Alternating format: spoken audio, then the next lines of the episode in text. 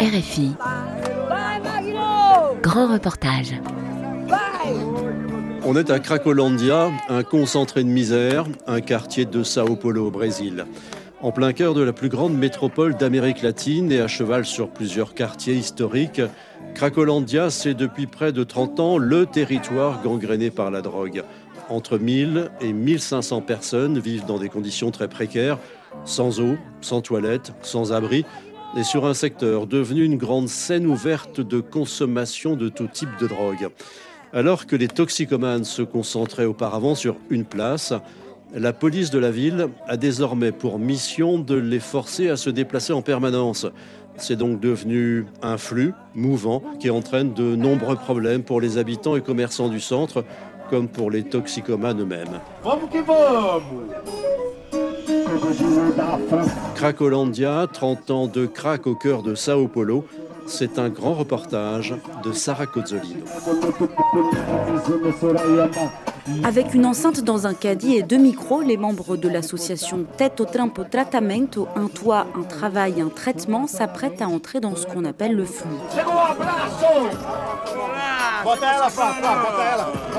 Le flux, c'est une rue où se concentrent les consommateurs de drogue de la Cracolandia. É nós Cracolândia! É nós Boca do Lixo! É nós tamo junto! Tá faltando os corações! Então, vamos dar início às nossas competições! Nous allons démarrer nos compétitions de ce jeudi après-midi. Cher jury, les notes ici vont de 9 à 10. Vão de 9 até 10.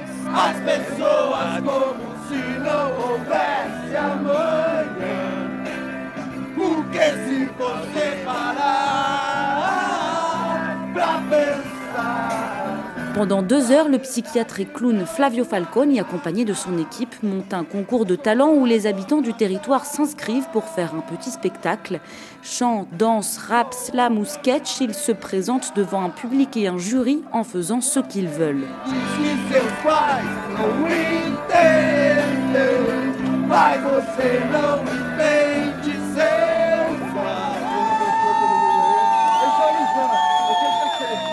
Selon Flavio Falcone, le lien thérapeutique qu'il parvient à établir en tant que clown est bien plus puissant que le lien en tant que médecin.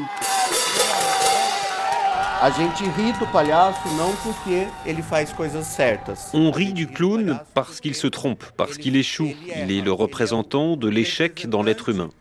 Et si l'on adopte une vision macro, en considérant la ville dans sa globalité, les sans-abri représentent les perdants du système capitaliste.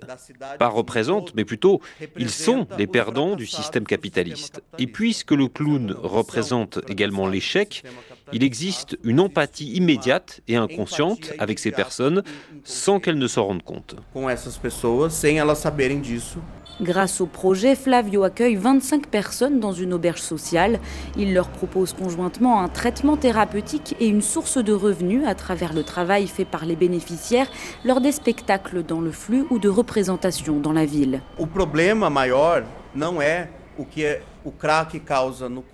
Le principal problème n'est pas ce que le crack cause dans les corps de ces personnes.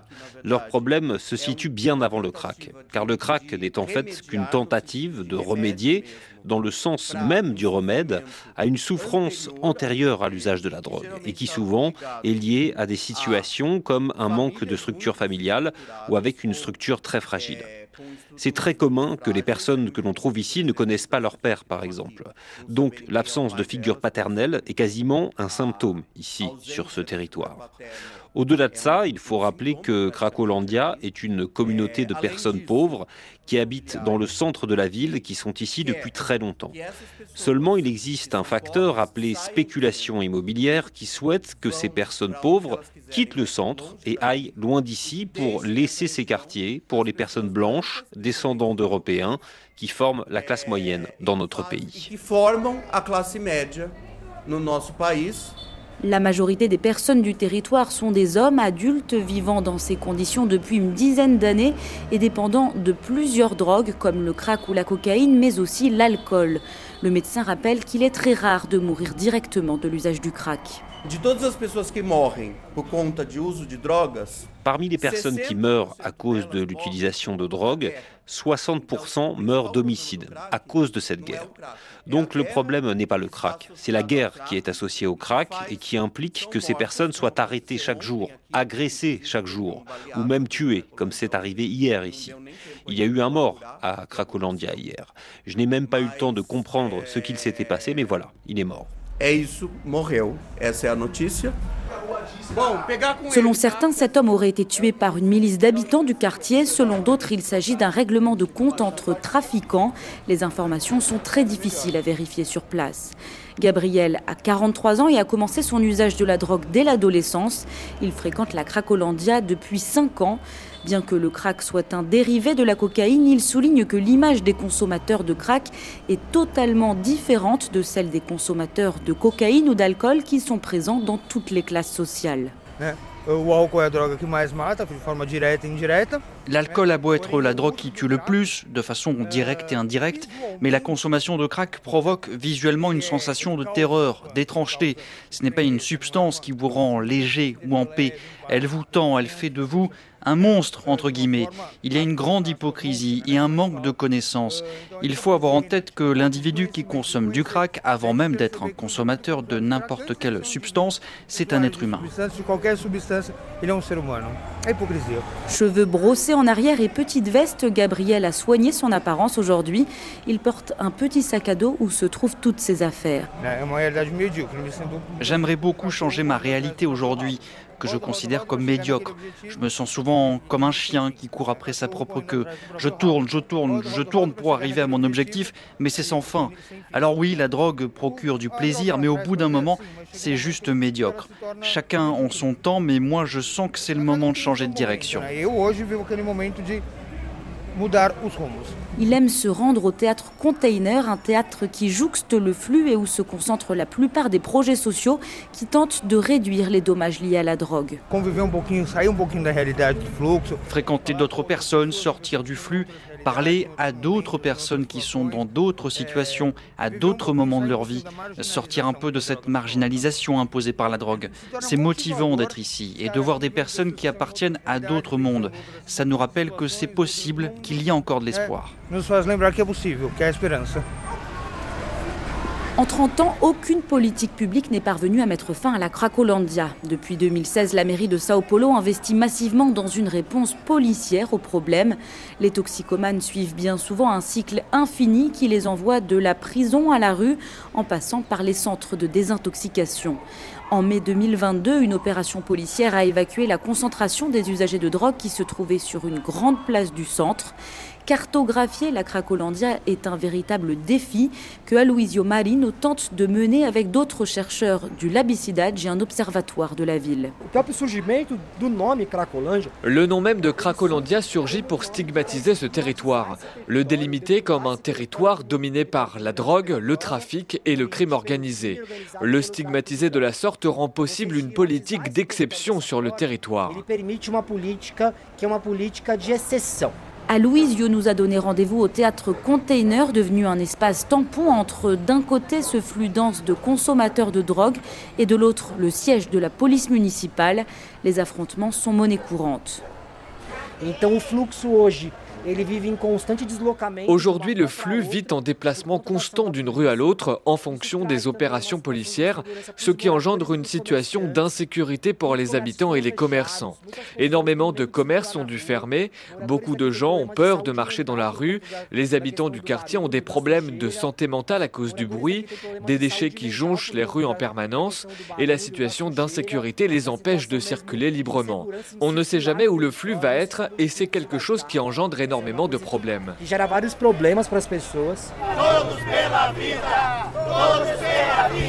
Tous pour la vie, crient les manifestants. Habitants et commerçants du quartier sont descendus dans la rue pour exprimer leur ras-le-bol. Rosie habite juste à côté du flux et doit sans cesse surveiller les groupes WhatsApp des habitants. Par exemple, si j'ai une réunion en soirée, que je suis dans la rue et que je veux rentrer chez moi, je dois trouver un endroit en sécurité pour renvoyer un message sur le groupe et demander dans quelle situation se trouve ma rue, si c'est assez sûr pour que je puisse m'y aventurer. Ce soir, par exemple, je ne peux pas rentrer tout de suite parce que la rue est bloquée. Je dois attendre que ça se calme pour pouvoir enfin rentrer chez moi. Comme elle, de nombreux habitants se plaignent de crises d'angoisse, d'insomnie, de dépression. La situation est devenue invivable selon Charles Rezor, président de l'association des habitants du centre. Il faut montrer la souffrance des deux côtés, pas seulement d'un côté, parce que nous parlons de 2000 personnes qui affectent la vie de 450 000 personnes, voire plus, si on compte les 950 000 qui transitent dans ces quartiers tous les jours. Donc c'est énorme. Et on protège une minorité, alors que les protéger, vraiment, ce serait leur donner un traitement, un logement, des conditions de vie dignes, plutôt que de les laisser dans la rue, se droguer 24 heures sur 24 dans un état qui se détériore. Il y a des gens avec de graves nécroses, des cancers. Il dénonce le manque de politique publique efficace pour régler le problème. Les politiques changent en fonction des gouvernements. Quand on change de secrétaire ou de maire, tout le travail est annulé. Et nous, ce qu'on demande, c'est l'inverse. On demande à ce que le sujet soit traité avec une politique publique sérieuse, une politique qui cherche vraiment à résoudre le problème. Le coût sera cher, mais la ville a cet argent, elle a les capacités. Il ne s'agit pas de manque d'argent, mais de volonté politique. Charles travaille dans une agence qui gère des Airbnb dans ce quartier. En trois ans, il a dû baisser de moitié les prix des chambres qu'il loue. Les gens ne veulent plus venir ici. En un an, j'ai perdu 60% de mon chiffre d'affaires dans cette région du centre. Si ça continue comme ça, je songe à déménager l'année prochaine. Je suis à bout.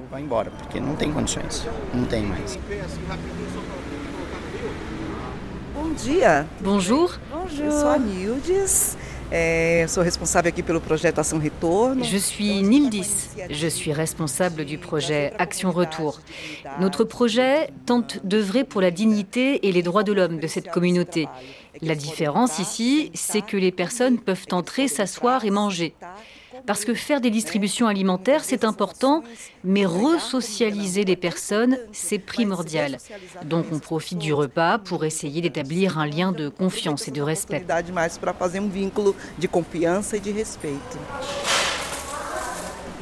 Un menu à l'entrée, des chaises et des tables blanches, rien n'indique que le restaurant de Newgis n'est pas un restaurant comme les autres, si ce n'est le passage obligatoire au lavabo pour se laver les mains en entrant et l'interdiction d'entrer avec sa pipe de crack à la main. Newgis est pasteur évangélique très respecté sur les territoires de Cracolandia par les toxicomanes comme par la mairie. Je ne suis ni une sainte, ni Mère Teresa de Calcutta, mais je pense que je peux faire en sorte que ces personnes sortent d'ici dans un meilleur état qu'elles ne sont entrées. Que ce soit grâce à un verre d'eau, un geste d'affection, une écoute, un repas. Ça fait 20 ans que je fais ce travail. Attablée avec deux autres connaissances, Valkyria mange son plat de riz et haricots. Cette femme transgenre est sortie de la Cracolandia depuis deux ans, mais elle est pour l'instant sans emploi. Je trouve que c'est important d'être tous assis à table. Nous sommes tous égaux, il n'y a pas de discrimination parmi ceux qui sont toxicomanes ou sans abri. Je trouve que c'est une très belle initiative. Parce que la plupart du temps, nous n'avons pas les moyens de manger dans un restaurant. Mais ici, on peut déjeuner comme si on était au resto.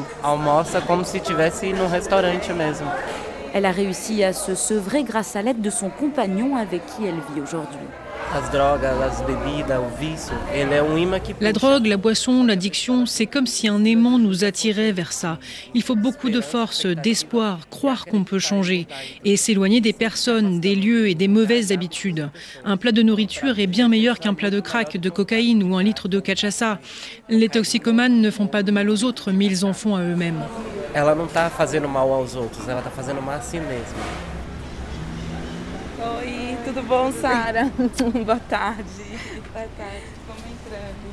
Valkyria est noire comme la grande majorité des personnes qui fréquentent la Cracolandia. C'est justement ce prisme racial que l'anthropologue Amanda Imparo a décidé d'étudier pour son doctorat. Elle a commencé à s'intéresser à ce territoire car son frère, en situation de rue, se trouvait à Cracolandia. Me chamou a atenção e me fez observar ça m'a permis de me rendre compte et d'observer comment le fait d'être noir engendrait un certain type de relation. Pour moi, par exemple, en tant que chercheuse noire, je ne me sentais pas totalement différente des autres personnes. Et pas seulement pour moi, mais aussi pour des personnes du flux. Mon corps n'était pas un corps étranger dans la Cracolandia, parce que je suis une femme noire. E, e isso porque eu sou uma mulher negra, né? Selon elle, c'est parce que les habitants de Cracolandia sont noirs que la mairie fait le choix d'une politique basée sur l'action policière plutôt que sur l'assistance sociale ou sanitaire. Le facteur racial entraîne cette condition et promeut un certain type d'attention de la part de l'État et de la société. Une attention qui engendre dans la plupart des cas des violations des droits de l'homme et des services qui ne fonctionnent pas. Ce n'est pas par hasard, c'est parce que la gestion implique des Noirs. L'accent mis sur la sécurité publique est une politique contre-productive, selon Léon Garcia, psychiatre dans un centre d'accueil pour les usagers de drogue. Il souligne le manque d'articulation entre les différents secteurs publics. Quand la police arrive avec violence et, les gens s'enfuient, souvent, qu'est-ce qui se passe? Et bon, ils laissent tout, tout ce qu'ils ont, le peu qu'ils portent avec eux, et, peut-être c'est le médicament que moi je leur ai prescrit euh, au centre de traitement, et qui va rester comme ça. Donc ce sont des gens qui faisaient le traitement de la tuberculose, par exemple, qui dure six mois et qui ont perdu leur médicament et perdu euh, leur possibilité de, continuer ce, traitement, qui ont perdu le peu d'argent qu'ils avaient, qui ont perdu leurs documents. Donc ça impose une, une désorganisation de la vie pour ces gens-là, qui bien sûr contribuent à l'usage de drogue. C'est pas le contraire.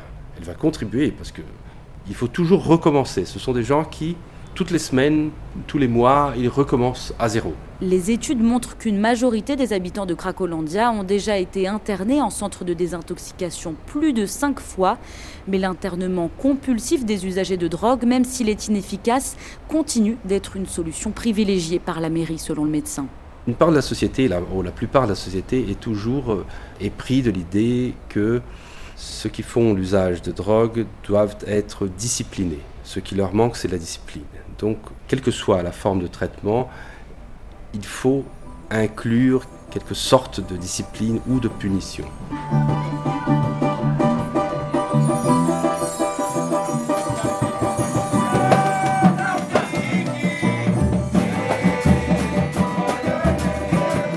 Soir par mois, les membres du projet Pagode Inalata se retrouvent au bar de Nice, en marge du territoire de la Cracolandia.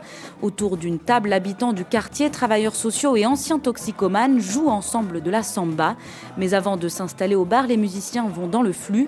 Raphaël Escobar est l'un des fondateurs du projet. C'est le moment où la baguette de percussion substitue la pipe de crack. Il y a une interaction. La samba est très forte dans la Cracolandia, donc la ronde de samba est très grande, très belle, très forte. Les liens qui sont créés là-bas se consolident ensuite ici, au bar de Nice. Grâce aux concerts organisés dans la ville, les musiciens parviennent à se dégager une source de revenus. Le public vient avant tout écouter une samba de qualité. C'est seulement ensuite qu'ils se rendent compte que c'est un groupe de la Cracolandia. Comme ça, ils se rendent compte que les gens ne sont pas des zombies amorphes au milieu de la rue. Ce sont de super musiciens. Et vous pouvez me présenter un de vos musiciens qui avant faisait partie du flux? Pirata Pirate, viens Il a fondé le groupe avec nous en 2017.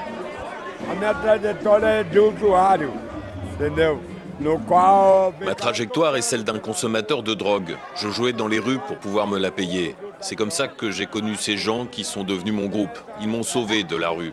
Aujourd'hui, je les considère comme ma famille. C'est exactement ce dont j'avais besoin pour arriver où je suis aujourd'hui, d'une opportunité. Aujourd'hui, je suis sorti du flux, j'ai une chambre, je paie un loyer, et tout ça grâce à ma musique. Pirate est surnommé ainsi parce qu'il a perdu un œil, une blessure qui date de sa vie dans le flux quand il a été touché par une balle en caoutchouc de la police.